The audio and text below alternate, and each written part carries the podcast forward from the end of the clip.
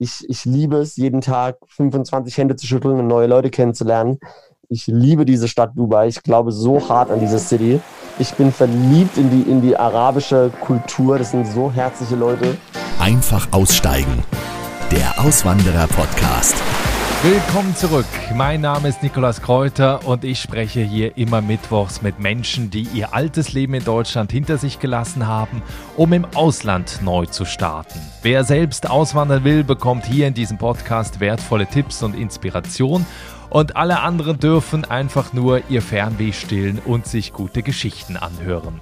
Heute geht es in die Wüste nach Dubai. Dich erwartet eine ganz besondere Folge mit einem Mann, der mit Schulden nach Dubai kam und heute im Wolkenkratzer Burj Khalifa lebt. Dazu gleich mehr. Vorher wollte ich dir noch eine Neuigkeit erzählen. Und zwar habe ich einen Auswanderreport geschrieben, den ich dir gerne schenken möchte. Darin spreche ich über meine fünf goldenen Regeln, wie du erfolgreich auswanderst. In fünf Schritten erfährst du das Wichtigste, was es braucht, um ein neues Leben in der Ferne zu beginnen. Diese Regeln sind keine Theorie, sie stammen aus der Praxis und sind von mir und von vielen weiteren Auswanderern erprobt. Den Link zum kostenlosen Auswandererreport findest du in den Show Notes und in der Podcast-Beschreibung. Ich freue mich, wenn du da mal reinschaust. Mein Podcast ja, wie versprochen geht es jetzt aber in die größte Stadt der Vereinigten Arabischen Emirate, nach Dubai, direkt an den Persischen Golf. Etwas über drei Millionen Menschen leben dort. Dubai ist vor allen Dingen auch berühmt für seine Wolkenkratzer. Das höchste Gebäude der Welt, der Burj Khalifa, ist 828 Meter hoch und dieses Gebäude ist das Zuhause meines heutigen Gastes. Ja, Daniel Garofoli ist 37 Jahre alt und er ist zusammen mit seiner Frau im Jahr 2014 nach Dubai ausgewandert, nachdem er die Stadt vorher mehrere Male besucht hat. In seinem alten Leben in Deutschland hat Daniel als Unternehmer eines Online-Reifenhandels und als DJ gearbeitet. Nachdem seine Firma in Deutschland insolvent gegangen ist, ist Daniel nach Dubai gekommen, um hier Geld zu verdienen und um seine Schulden in Deutschland abzubezahlen. Daniel hat in Dubai als einfacher Immobilienmakler angefangen und hat in kurzer Zeit eine Wahnsinnskarriere hingelegt.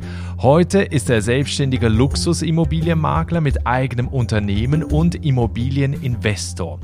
Wie das alles in Dubai möglich ist, darüber spreche ich jetzt mit ihm. Hallo und liebe Grüße nach Dubai. Hallo Daniel. Ja, vielen lieben Dank. Hallo Niklas. Daniel, ich fange immer mit der Frage an, wenn du bei dir aus dem Fenster schaust, was siehst du? Äh, ich sehe, äh, ich sehe das Meer, ich sehe viele Hochhäuser, ich äh, sehe das Burj Al Arab, das Sieben-Sterne-Hotel und ich sehe sehr viel und sehr weit, weil ich wohne auf dem 58. Stock. Wie es dazu gekommen ist, darüber sprechen wir jetzt. Ich habe eine, ein kurzes Zitat aus einem Interview von dir, das würde ich kurz vorlesen. Und zwar hast du mal gesagt, ich bin vor fünf Jahren mit ein paar hundert Euro in der Tasche nach Dubai gezogen und habe mir mit meiner Freundin ein 20 Quadratmeter Zimmer in der Wohnung von Freunden geteilt. Jetzt wohnen wir im Burj Khalifa, dem höchsten Gebäude der Welt und verdienen mehrere hunderttausend Euro im Jahr. Diese Entwicklung in so kurzer Zeit, die ist ja der totale Wahnsinn. Ich würde gerne mal vorne anfangen, bei deinem alten Leben in Deutschland. Wenn wir dahin zurückspringen, wie hast du damals gelebt? Was hast du gemacht, bevor du ausgewandert bist? Genau, also ich ähm, bin jetzt seit sieben Jahren fast im Ausland und äh, also in Dubai. Ich habe aber davor sehr viel auch schon die Welt bereist. Meine, meine Karriere war DJ in meinen Zwanzigern und das hat mir erlaubt, die Welt zu sehen for free, weil ich komme jetzt nicht aus einer reichen Familie, ganz im Gegenteil. Ähm, ich war immer sehr, naja, sag mal, bodenständig, im, immer in der WG gewohnt, damals, während dem Studium, während der Ausbildung. Ich bin früh ausgezogen. Ich bin mit äh, kurz vorm 18. Geburtstag von zu Hause ausgezogen. Ähm, aber nicht wegen, wegen Familienstress oder so, sondern einfach, weil ich meinen eigenen Space gebraucht habe. Ich habe es gemerkt, dass ich da raus wollte. Und, äh, und dann bin ich mit Anfang 20 DJ geworden und war dann mit Mitte 20 weltweit unterwegs, habe in über 30 Ländern aufgelegt, äh, mehr als 300 Städte gesehen und wurde dafür bezahlt. Es war natürlich sehr, sehr geil. Es war natürlich äh, eine andere Zeit, jetzt nicht mehr wie heutzutage. Ne? Es war so 2007, 8, 9, 10, 11, 12, war so meine High-Time. Ja, da hast du halt irgendwie 3, 4, 5.000 Euro pro Gig bekommen, was sehr, sehr geiles Geld war. Ähm, ja, aber das war mein Leben. Also es war eigentlich relativ bodenständig. Ich habe einen Fiat 500 gefahren. Ich, hab, ich fand das ganz nice. Ich habe in der Stadt gewohnt, in Karlsruhe. Und ja, war immer so ein Stadtmensch und habe eigentlich sehr ruhig, bodenständig, normal gelebt, außer dass ich halt Wochenends aufgelegt habe, unter der Woche meine Firma hatte für ähm, Reifen und Felgen Online-Shop, ähm, nebenbei dann noch studiert habe, Abendstudium und war immer ein bisschen aktiv. Ich bin so ein, vielleicht hört man es auch, ich bin, ich kann sehr, sehr lange reden. Monolog. ähm, ich, äh, ich bin sehr, sehr, sehr, sehr aktiv und bin sehr, ähm, ja, ich, ich versuche, äh, das Geiz aus dem Leben rauszuholen und äh, einfach nur zu machen, was mir Spaß macht und meinem Herz zu folgen. Jetzt hast du vorhin gerade gesagt, du bist sehr früh selbstständig geworden. Was hat der Zivildienst, den du ja auch absolviert hast, was hat der mit deiner Selbstständigkeit am Ende zu tun gehabt? Sehr viel tatsächlich. Zivildienst äh, hat viel bei mir verändert, ähm, weil, äh, weil ich damals jemanden betreut hatte, der äh, Mitte 30 damals war und, äh, und der vom, vom Hals abwärts gelähmt war. Und ich war damals äh, 18, 19, war jetzt nicht so outgoing. Also ich war jetzt nicht irgendwie Partys oder sowas. Ganz im Gegenteil, was man eigentlich vermutet, wenn man hört, der Typ war DJ. Da hat man wahrscheinlich gedacht, der Typ ist so voll der partygeile Typ. War ich gar nicht. Ich war eigentlich, also wenn ich keinen Gig hatte, war ich zu Hause auf der Couch, weil mich Clubs eigentlich äh, also nicht so gereizt hatten. Ich fand es nur geil, wenn ich halt verantwortlich war für die Musik. Und das hat mich halt gethrillt. Und weil ich halt wusste, ich anstatt zu feiern äh, und 200 Euro auszugeben, verdiene ich 2000 Euro. Das war eigentlich mein Hintergrund, so weil, warum ich DJ war. Der, der Punkt, warum ich aus, warum ich selbstständig sein wollte, ist, ich habe sehr, sehr früh gemerkt, dass ich kein Befehlsempfänger bin, glaube ich. Also ich kann jetzt, ich habe ich auch bei Firmen gearbeitet, das war immer, ich, ich bin eigentlich unanstellbar und das war mein ganz, ganz großer Struggle das dachte so, nee, das kann nicht dein Leben sein. Und der Zivi, äh, Zivi war dann auch so eine Sache, weil ich war dann, äh, musste dann irgendwie 6.30 Uhr morgens behinderte Menschen zur Arbeit fahren oder in ihre Tagesstätte. Ich war natürlich immer unpünktlich, aber die Leute haben dann echt so, ge so gelehrt, dass so, hey, das Leben ist kurz und ich habe zwei gesunde Hände, zwei gesunde Füße, einen gesunden Kopf und das ist eigentlich schon alles, was man braucht, um alles zu erreichen in der Welt. Hm. Jetzt hast du aber vorhin ja erzählt von dem Leben als DJ. Das heißt, du hast da, äh, würde ich sagen, ja ein super tolles Leben gehabt. Wie bist du dann also nach auch einem Gig in Dubai auf die Idee gekommen, überhaupt nach Dubai auszuwandern? Weil du hättest ja auch weiterhin in Deutschland bleiben können und da weiterhin als DJ arbeiten können. Oder war das damals nicht möglich?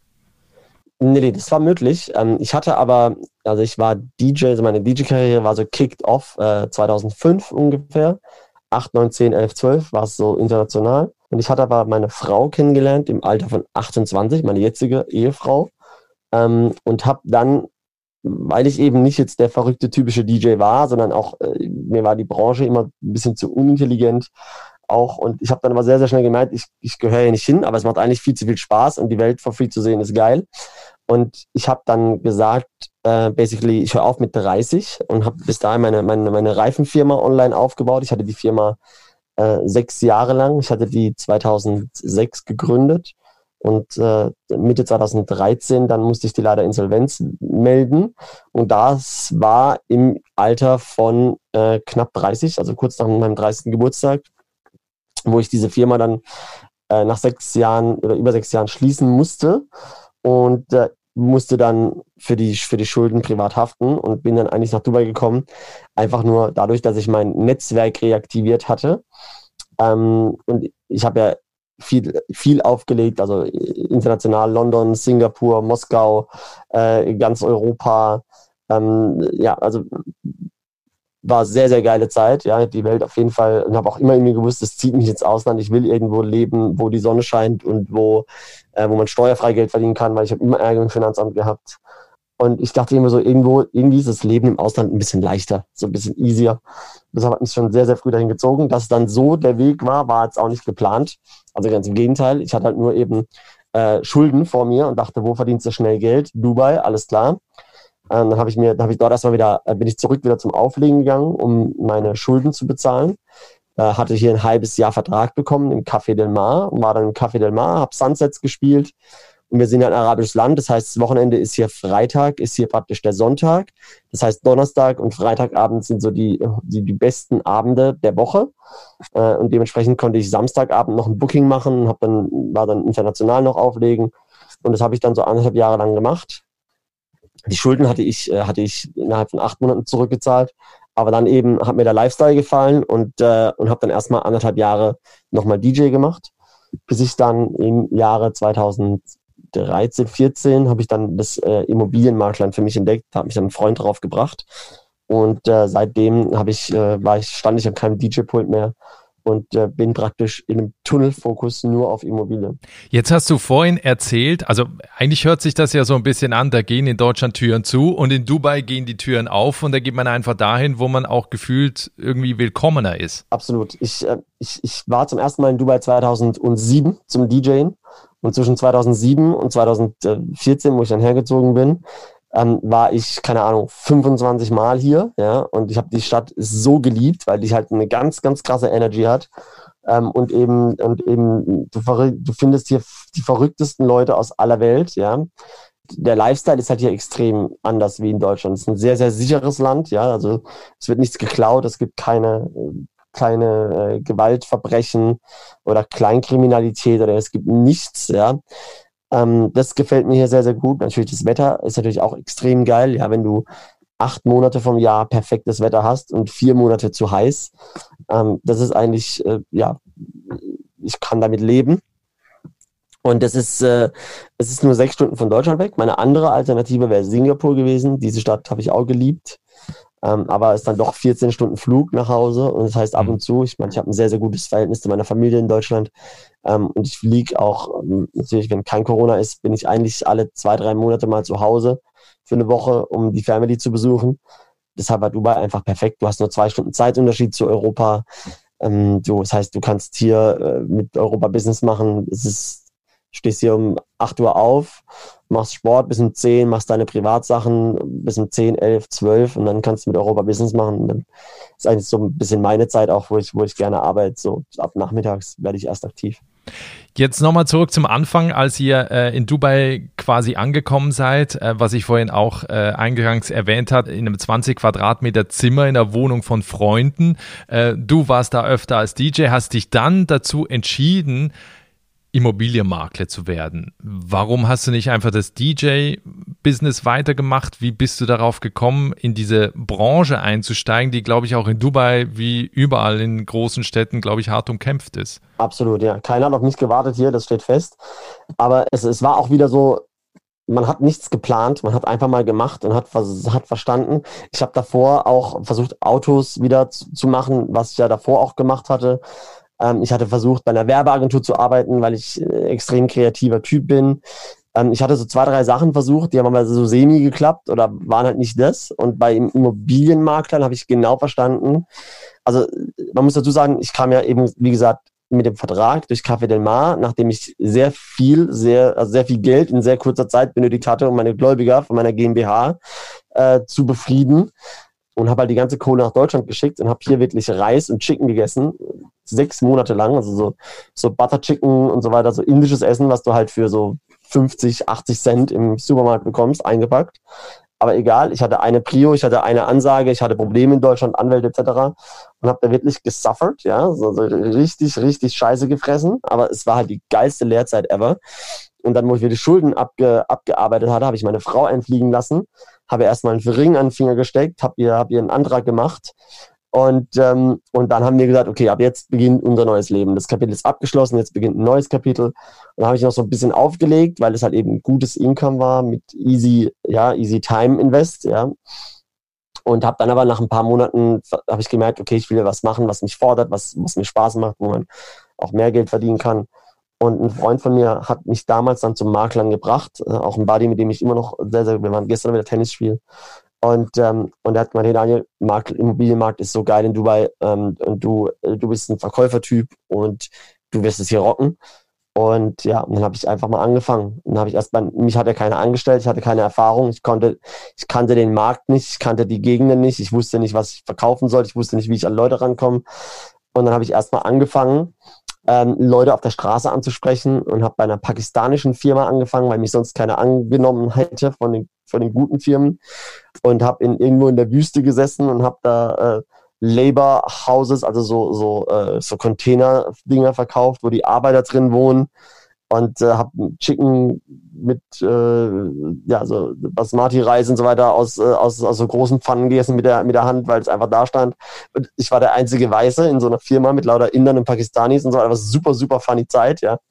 Und relativ schnell habe ich aber relativ viel äh, vermietet und verkauft. Einfach weil ich, weil ich äh, ja auch schon immer im Verkauf war. Ja, DJ ist ja am Ende des Tages auch ein Verkaufsjob du kaufst ja eine Dienstleistung als DJ und es gibt 10.000 DJs und alle spielen das Gleiche. Aber es gibt halt einen Grund, warum der eine DJ 200 verdient und der andere 2.000 oder 20.000, weil er sich halt besser verkauft. Und genau diese, diese Learnings aus äh, fast zehn Jahren DJ sein, tue ich jetzt hier gerade in meinem Makler-Business äh, auch auch äh, reinbringen. Funny enough, ne? kann man nicht denken, dass man, dass man daraus was lernen kann und in seriösen Job implementieren kann, aber ist tatsächlich so, alle meine Skills, mit Menschen umzugehen, äh, alt, jung, besoffen, nüchtern, arm, reich, äh, schwarz, weiß. Äh, das, das, kommt, ja, ist so, das kommt mir hier alles zugute, dass ich mit jedem kann. Aber, aber wie, wie, wie machst du das? Also, weil ich habe zum Beispiel eine Geschichte äh, gehört, ähm, die, das hat mich erinnert, das hat nämlich eine Fernsehproduzentin in Deutschland, die damals angefangen hat, genauso gemacht wie du. Und zwar bist du in einen Fahrstuhl eingestiegen in äh, hohen, schicken Gebäuden und äh, hast mit den Leuten gequatscht, die da ein- und ausgestiegen sind, um zu gucken, ob die eine Wohnung suchen oder ob die eine verkaufen wollen, richtig? Genau. Immer wieder spielt das Schicksal äh, dir einen Streich. Äh, und wo ich bei dieser pakistanischen Firma war, hatte ich durch Zufall, ich habe ja Leute auf der Straße angesprochen, hatte ich durch Zufall die persönliche Assistentin von dem CEO äh, von der kleinsten Nischen-Luxusfirma angesprochen, und die war eine Spanierin und ich bin halb Italiener und kann so ein paar Brocken Italienisch und dementsprechend auch Spanisch. Ähm, und dann haben wir, ich habe halt verstanden, weil ich stand hinter denen äh, an der Kasse und habe halt verstanden, dass die Spanisch reden, über, sich über, über Apartments unterhalten. Ich sage, hey, Leute, sucht ihr was? So, ich hab was und ich kann euch was zeigen. Dann habe ich ihr, habe ich ihr und ihrem Freund ein Apartment vermietet und sie ist dann am nächsten Tag ins Büro gegangen und hat ihrem Chef gesagt, ich habe diesen Makler gefunden auf der Straße der Typ hat einen Dachschaden, aber wir müssen den anstellen. genau. Und dann habe ich ein Interview bei dem gehabt und er hat gemeint, ja, wie lange bist du jetzt Immobilienmakler? Und ich so, ja, so vier Monate. Und dann hast du eine Lizenz? Und ich so, nö, habe ich noch keine gemacht. Die Firma stellt mir keine. Ähm, und dann meinte er so, okay, aber wir verkaufen hier Luxusimmobilien ab einer Million Euro. Traust du dir das zu? Und ich so, pff, traust du es mir zu? So, wenn du es mir zu traust, traust ich es mir zu. Man muss auch dazu sagen, ich habe auch, äh, ich habe direkt bei dieser, bei dieser äh, pakistanischen Firma angefangen, habe direkt meinen Instagram-Account aufgemacht ähm, und habe alle Leute oder äh, LinkedIn, Facebook, habe alle wichtigen Leute im Immobilienmarkt geaddet, weil ich wusste, Netzwerk ist alles. Und, äh, und, der, und der meinte dann so, ach, du bist ja Dani Goffeli, du bist immer in meinem Feed. Ich weiß auch nicht warum, aber ich habe halt immer irgendwelche Immobilien abfotografiert, in mein Feed reingehauen, Immobilien abfotografiert, in mein Feed reingehauen. Äh, so, und das, der hat gemeint so, wieso, wieso machst du das? Und inzwischen habe ich meine eigene Firma, die nur basiert auf Social Media. Ähm, äh, wir machen nur Social Media Leads, wir machen nur Social Media Content. Wir, ich bin der erste einzige Social Media Makler hier in Dubai, ähm, der, der, der unabhängig von seinem Social Media Account leben kann. Und, äh, und das war im Prinzip die, der ganze Anfang. Und äh, dann habe ich halt bei der, bei der Luxusfirma angefangen und damals dann wieder back to 2015 war das komplette Greenhorn, grün in den Ohren, keine Ahnung gehabt. Alle, alle, das waren damals nur acht Agents, alle waren schon zehn Jahre plus Makler, alle waren Self-Made-Millionäre, alle haben es geschafft. Ähm, und ich saß da wie so ein Schluck Wasser und dachte so, naja, pf, mal schauen, ob ich hier rock. Und im Jahr 2018 war ich dann äh, Top-Makler, also nicht nur in der Firma, sondern von ganz Dubai. Und habe eben ja, so viel verkauft wie äh, 14.000 Makler. Aber ich, wie, wie, wie, machst du das? Bist du eigentlich, bist du so ein Getriebener, der da Tag und Nacht dafür arbeitet? Hast du ein genaues Ziel, was du dann fokussierst und was du dann unbedingt erreichen willst? Weil ich glaube, von der Sorte gibt es viele Menschen, die das, egal in welcher Stadt, ob das jetzt in Dubai oder in Berlin oder in New York oder so, die als Makler anfangen. Das ist ja ein total schweres Business. Was glaubst du, war am Ende so dein, dein also Goodie, ich, dass du es geschafft hast? Ja, ich, äh, ich habe es ja noch nicht geschafft für meine Verhältnisse. Also ich, hab, ich bin ja noch lange nicht am Ziel. So, und das ist ja der Punkt. Ich bin, ich bin kein, ich bin, ich bin kein fokussierter, ich bin nicht der harteste Arbeiter. Was ich erkenne, ich, ich erkenne den Wert in dem Menschen, aber jetzt nicht den materiellen Wert, sondern ich erreiche die Leute emotional und ich kann halt wirklich mit jedem. Das ist Learning aus meinem DJ-Business. Und ich, ich bin verliebt in den ganzen Prozess. Ich liebe es, Immobilien Leuten anzubieten, sie zu überzeugen von dem, was ich glaube, was gut für die ist, nachdem ich denen zugehört habe und weiß und glaube zu verstehen, wohin sie wollen. Und Dubai ist nicht so eine große Stadt. Wir haben zwar drei Millionen Einwohner, aber am Ende ist, ist sie klein. Ne? Ähm, so, und mich kannst du nicht in ein Büro einsperren. Ich brauche acht Meet Meetings am Tag, damit ich funktioniere. Ich, ich liebe es, jeden Tag 25 Hände zu schütteln und neue Leute kennenzulernen. Ich liebe diese Stadt Dubai. Ich glaube so hart an diese City. Ich bin verliebt in die, in die arabische Kultur. Das sind so herzliche Leute. Die haben so ein falsches Image auch in Europa. Und das ist, das ist mir eigentlich auch echt, ist mir wichtig, dass ich da auch so ein bisschen als äh, Stimme äh, wahrgenommen werde in meinem Kulturkreis, äh, die für diesen, diesen Raum hier spricht, dass, dass wir, dass die eben komplett verzerrt auch in den Medien dargestellt werden. Wenn wir vom beruflichen bisschen noch aufs Private umschwenken, wie wurdet ihr oder wie wurdest du auch als Deutscher in Dubai aufgenommen? Wie findet man da Anschluss auch für Leute, die dahin auswandern? Wie hast du das empfunden, als du da angekommen bist? Dubai ist eine Stadt von Ausländern. Das heißt, keiner kann, wir haben 10 Prozent äh, Emiratis hier, ja, also 90 Prozent sind Ausländer, äh, Arbeiter wie ich. Ähm, Menschen, die, äh, also es ist jetzt auch kein Sozialsystem hier, ja, das heißt, du musst zur Wirtschaftsleistung hier beitragen, sonst darfst du hier nicht sein. Ähm, kriegst kein Visum, wenn du nicht einen Job hast oder dir deine eigene Firma gründest und dir einen Job machst. Ähm, so dementsprechend äh, sind hier 90 Prozent der Menschen aus allen Ecken der Welt. Dementsprechend ist es hier eine ganz, ganz andere Kultur. Ja, du kannst morgen nach Dubai kommen, auf die Straße gehen, Leute ansprechen und du sitzt bei denen abends am Tisch, als wärst du der älteste Freund von denen seit zehn Jahren. Okay. Das kennt man aus so. Deutschland nicht. Nee, absolut. Und das ist das, was ich meine. So, das ist ein ganz, ganz anderer Umgang mit äh, Fremden, mit dem, mit dem Unbekannten, mit, also ich saß schon an, an, an jedem Tisch, ja, auf dem Boden mit Syrern, äh, mit Jemenitis, mit äh, äh, beim im indischen Restaurant, beim äh, Bangladeschi, beim, beim Russen, das ist, du hast hier alle. Ähm, noch Thema, weil das jetzt auch mehrere Mal auch gefallen ist, natürlich, das denken wahrscheinlich auch die meisten Menschen, wenn sie an Dubai denken, Geld gleich teuer. Also ist das Leben da äh, teuer in, in Dubai? Ja, absolut. Also, also wenn du hier schön essen gehen willst, oder selbst wenn du frühstücken gehen willst, eben so, so ein kleines Frühstück, so immer schön Ex-Benedict, ein bisschen Orange Juice, ein Kaffee, da bist du zu zweit schon 100 Euro los. Wow. Ähm, ja, also das Leben ist schon teuer hier. Natürlich, man kann sich natürlich auch raussuchen. Du kannst ja auch sehr, sehr, sehr günstig leben, wie ich am Anfang. Supermarkt essen oder halt eben in Areas gehen, wo die äh, Low-Income-People Leute leben. Ähm, da kriegt man auch äh, ein Shawarma und eine Cola für äh, 50 Cent, ja. Aber wenn du was Schönes haben willst, ist da meistens schon teuer, ja.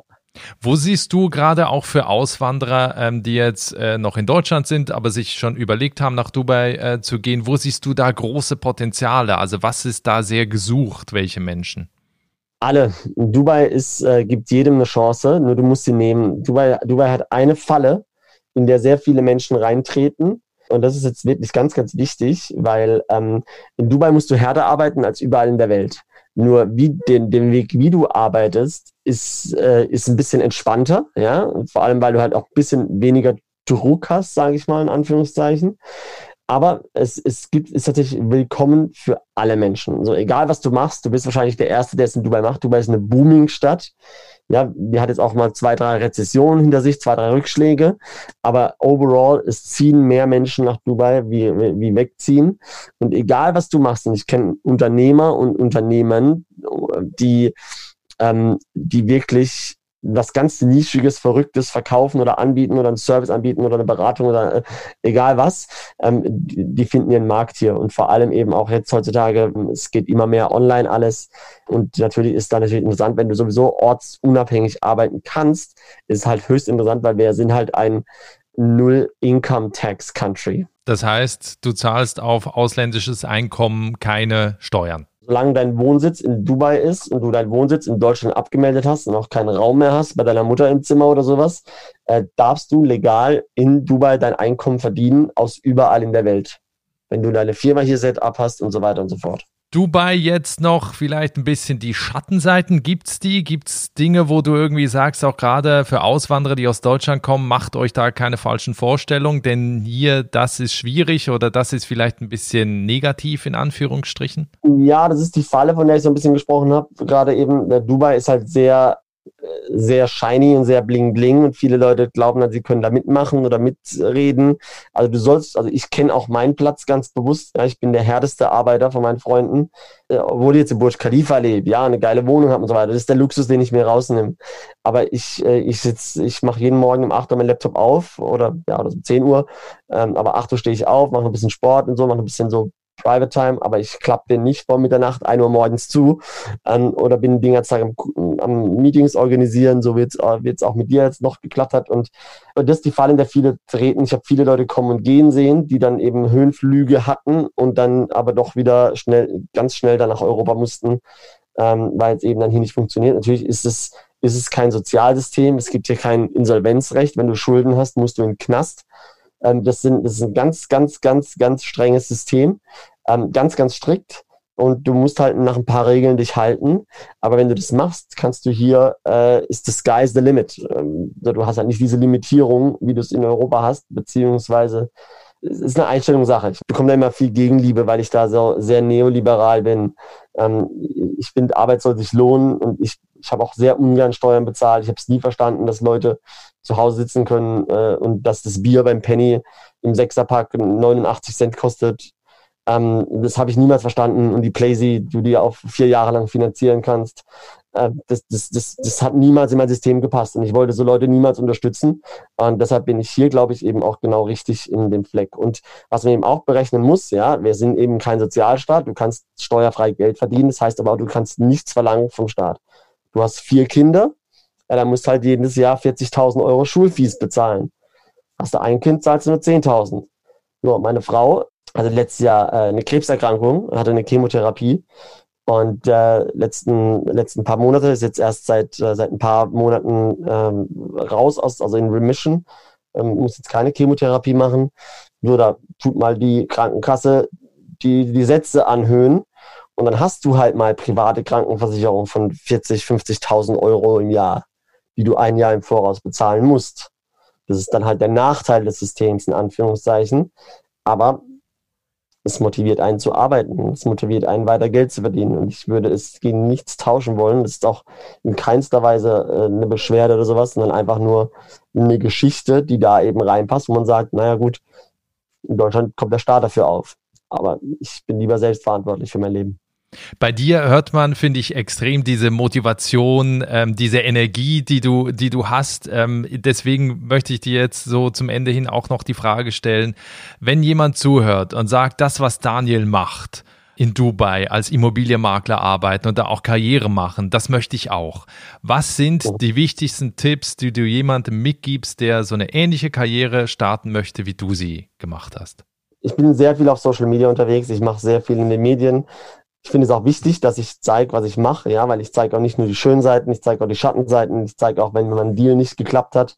Ich bekomme immer ganz, ganz viele Nachrichten von, von ganz jungen, teilweise 18, 16, äh, Anfang 20 äh, Jungs meistens.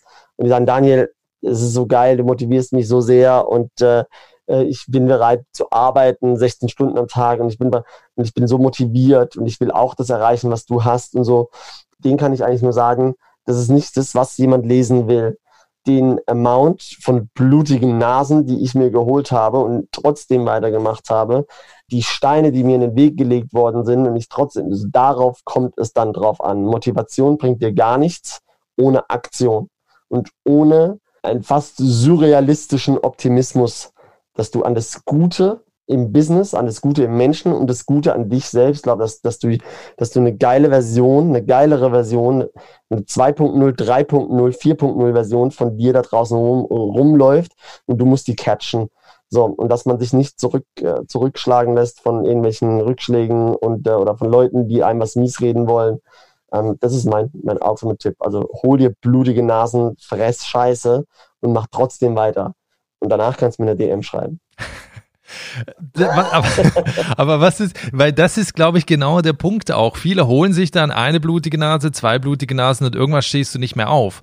Und bei dir oh. hat man aber das Gefühl, egal, ob jetzt die hundertste Schelle kommt und noch eine Absage und noch eine Ablehnung, du wirst dann immer wieder aufstehen. Was gibt's da irgendeinen Mindset-Trick? Ja, man darf sich selbst nicht so wichtig nehmen. Also, weil alles, was ich mache, ist größer als ich äh, ist größer als das, was ich, was ich, äh, als meine Mitarbeiter, äh, größer als das, was wir zusammen schaffen, weil wir, wir wollen den Immobilienmarkt hier revolutionieren, wir wollen revolutionieren, wie Makler arbeiten, wir wollen revolutionieren, dass Menschen vor allem im Finanzgeschäft, in dem ich ja tätig bin, ich trage keine Anzüge, ich rede genau so, wie ich jetzt mit dir rede, rede ich auch in meinen Business-Meetings, sodass dass Menschen eher menschlich sind im, im, im Geschäft.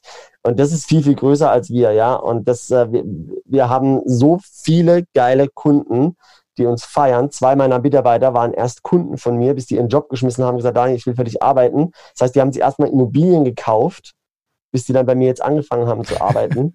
Aber das ja, muss man das nicht. Muss man das vorher? Muss man nicht. Muss man nicht. Nee, nee, um Gottes Willen. Okay. nee, aber nee, aber weißt du, was ich meine? Das so, wir, wir, haben eine ganz, ganz, wir haben eine ganz, ganz krasse Vision und eine ganz, ganz krasse Mission, äh, die viel größer ist als ich. Und wenn du dann Rückschläge hast, ja, am Ende des Tages geht es ja meistens ums Geld, ja. Und am Ende des Tages ist dann äh, irgendeiner, äh, irgendeiner macht den Deal nicht, weil er dann doch das, dann ist es halt so. so ich habe, wie gesagt, meine Frau ist durch eine Chemotherapie gegangen letztes Jahr. Ähm, das ist wichtig. Das sind die wirklich wichtigen Sachen sind innerhalb der Familie. Und was das Business angeht, mache ich mir zero Sorgen. Also man merkt, Daniel ist noch lange nicht oben angekommen, da kommt noch viel, viel mehr. Wenn wir uns in zwei Jahren nochmal sprechen, ich weiß wahrscheinlich ein bisschen schwierig, aber wie sieht dein Leben aus? Hast du da schon eine Vorstellung? Ähm, nee, und ich will es auch gar nicht wissen. Weil hättest du mich vor zwei Jahren die gleiche Frage gefragt, hätte ich dir niemals das Leben aufgezeigt, das ich heute habe. Ähm, deshalb will ich gar nicht den Realismus in, in, in, äh, ins Gespräch bringen, sondern wir müssen surreal optimistisch sein. Wir müssen äh, delusional sein. Also komplett desillusioniert, weil, weil alles, was wir uns vorstellen, ist viel zu nah an der Realität und das hält uns als Individuen klein. Schönes Schlusswort. Ich freue mich, wenn wir uns in zwei Jahren widersprechen und wie dann deine Realität aussieht. Ich mich auch. Vielen lieben Dank. Ja, das war das Gespräch mit Daniel Garofoli, der in Dubai eine Karriere hingelegt hat, wie vom Tellerwäscher zum Millionär sozusagen. Wenn du seinen Weg weiter mitverfolgen möchtest, die Links zu seinen Social Media Profilen und seine Webseite findest du in den Show Notes und der Beschreibung des Podcasts. Und wenn du dich mit mir und weiteren Auswanderern aus dem Podcast austauschen willst, dann komm einfach in meine geschlossene Facebook-Gruppe. Den Link dazu findest du auch in den Show Notes. Das war's für diese Woche. Ich freue mich schon auf die nächste Folge und ich freue mich auch, wenn du dann wieder dabei bist. Bis dahin, ciao.